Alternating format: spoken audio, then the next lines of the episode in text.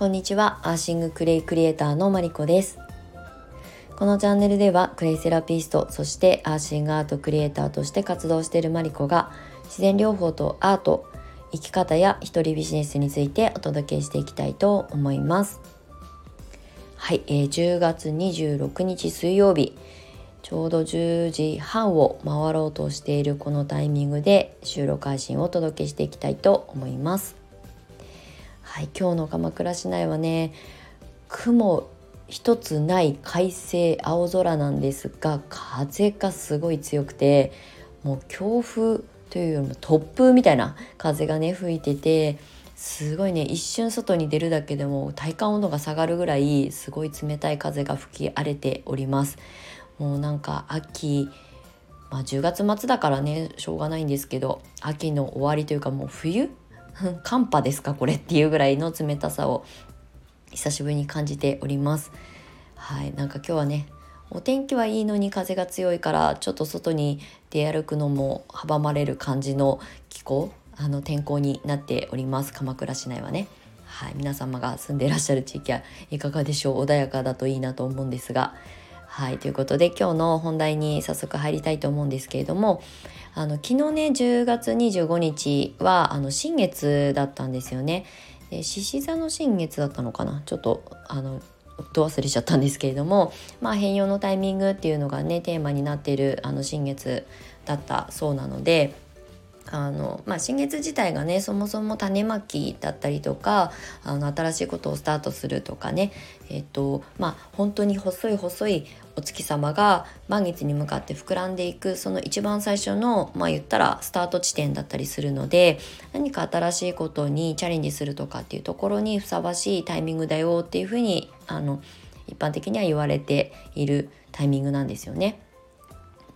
まあ、ここ最近私は新しいことによっしゃチャレンジっていう大きなチャレンジとか目標設定をしていないで過ごしてきているので、まあ、新月満月はいつもね何かしらこう自分のちょっとした小さいあの発信だったりとかあの活動の一つのなんかこうリニューアルだったりとかっていうところに、まあ、そういうタイミングを合わせてあのお届けしているんですけれども昨日ね新月はちょっとね早めに就寝して本当8時9時9時前とかには寝てしまったので夜中のね3時に目覚めてあの6時間も寝たらねもう目が覚めちゃうので もう体的に。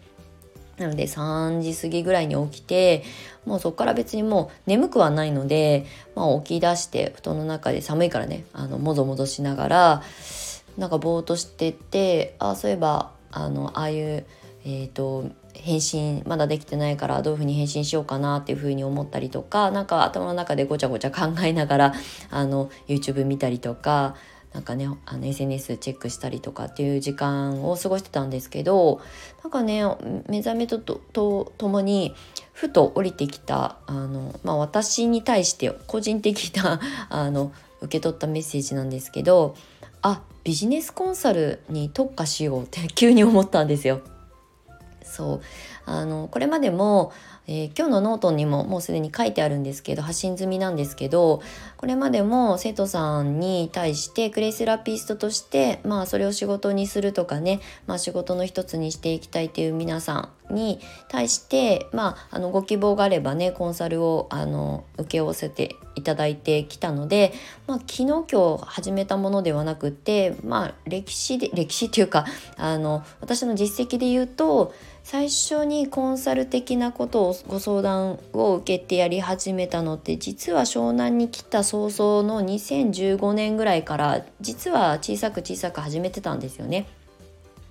でその時はまだまだ私もあのひよっこだったので、まあ、私の過去の失敗だったりとか経験してこれはあのやってよかったなと悪かったなとかこれがもうちょっとあったらあのもう少しうまく上手に私も発信とかねあの集客につながったんじゃないかなっていう反省点も含めて本当現場レベルで、えっとまあ、サポートっていうとちょっとその当時はおこがましいなと思ってたんですけれども、まあ、そういうねあの伴走役としてねやり始めたっていうのが私のビジネスコンサルみたいなところの本当の最初の最初の起点になっています。なのでまあトータルで言うともう約6年7年あのコンサル的なことはねコンサルチックなことはずっとやってきたんですけれどもうん、ここ最近ね生徒さんたちの受講中のあの講座中のね生徒さんといろいろお話をしている中でもなんか私がすごく気持ちが乗るのがそのやっぱりコンサル的なアドバイスをしている瞬間にすごくこう自分のこう熱量が上がってるのを感じるんですよね。でもちろんクレイセラピストを育成するっていう講師が私の今もちろんずっとメインの、まあ、お仕事なので養成講座が飽きたからっていうわけではないですよ。もちろん養成講座の中で生徒さんたちが新しい気づきがあってクレイってこんなことにも役に立つんですねって感動を覚えてくださってるそのあの表情をね、見させていただけるこの立場でこの仕事って本当になんか尊いなっていつも思いながらあの向き合わせていただいてるんですけどでもそれを先にまあこの子たちこの子たちっていうとちょっとあれあの上から目線で申し訳ないんですが生徒さんたちの新しい未来に向かって一緒にその裾野を広げていくようなサポートをしている時の時間っていうのがすごく私自身が個人的な思いで言うとすごく楽しいなってワクワクするなっていう、まあ、自分自身のことよりももしかしたらワクワクしてるんじゃないかなっていうふうに思える時間だなっていうふうに気づいてたですよね。まあ、気づいてはいたんだけどあのグイッとビジネスコンサルを謳うクレイセラピーの先生ですっていうのを意外とねなんかこうひた隠しにしていたというかね、まあ、私の普段の発信とか、まあ、あのホームページだったりとかあのノートで普段書いてる記事なんかにはそういうあの匂いがねプンプンしてるのはダダ漏れではあるんですけれどもちゃんと銘打って名乗ってそういうことを展開しようっていうふうにしてこなかったったのも多分私の自信のなさの表れだったと思うんですけれどもまあでもそろそろもう来年でねクレイセラピストも10年になるんですよ。もういい加減ね結構なあのなんだろうな重鎮じゃないけど古い歴史を持つ先生になりつつあるし、まあ、クレイセラピストの、まあね、これから活躍しようとしていらっしゃる皆さんからするとちょっと先輩だったりとかするので、まあ、そこに対してあの私の経験則の中でしかアドバイスはできませんけれども、まあ、でも私もいろんなことを体当たりであの経験してきていっぱいいっぱい本当にたくさん失敗して、まあ、それが糧になって今だったらこういうふうにやったらうまくいくんじゃないかとかこの人はこういう性質を持ってて強みを持ってるからこういうふうに伝えていったらいいんじゃないかっていうことがやっぱりこうある程度ねあの読み解きができるというかねなんとなくこう察知できるようになってきているのでやっぱねそこを私自身ももっと伸ばしたいなって私のスキルとしてもっと伸ばしたいなっていうのもあって。あのクレイセラピスト。まあえっ、とクレイセラピストって資格に限らずクレイを発信してクレイを届けて伝えてそれをまあ、ライフワークにしたいっていうふうに思ってらっしゃる方の、まあ、伴走役としてコンサルっていうあのまあ、名前をね名乗ってコンサルタントみたいな感じで名乗って活動していくことがもしかしたら私の次のステージの、まあ、入り口なのかなっていうふうに思えてはいってそれがちゃんと心が決まったのがこの新月だったっていうこれは勝手な私の中でのなんかこうあの腹決めできたっていうタイミングなので、まあ誰かに何かを言われたわけでもないし、誰かと何かお約束しなきゃいけないわけでも全然ないんですけれども、なんかね、そのコンサル的なことをちゃんと私の一つのビジネスコンテンツとして成立をさせていこうかなっていうふうに思っています。まあ特に U ターン移住が今控えていて、まあ田舎に帰ってクレセラピストを育成する先生っていうことは、まあもちろん継続していくんですけれども、まあ、オンラインだけで完結できるあのビジネスコンテンツもちゃんとあのあの育てていかなきゃいけないなっていうふうに思っているので、まあ、そこそういう、まあ、きっかけこの U ターン移住ということも大きなきっかけになってたりもするのでそれをねちゃんと形にして構築していきたいなっていうふうに思っていますっていうことを、まあ、今日ノートに書かせていただいたので、まあ、あの簡単な内容ですけどもしよかったらあのさらさらっと読んでいただけたら嬉しいなっていうふうに思います。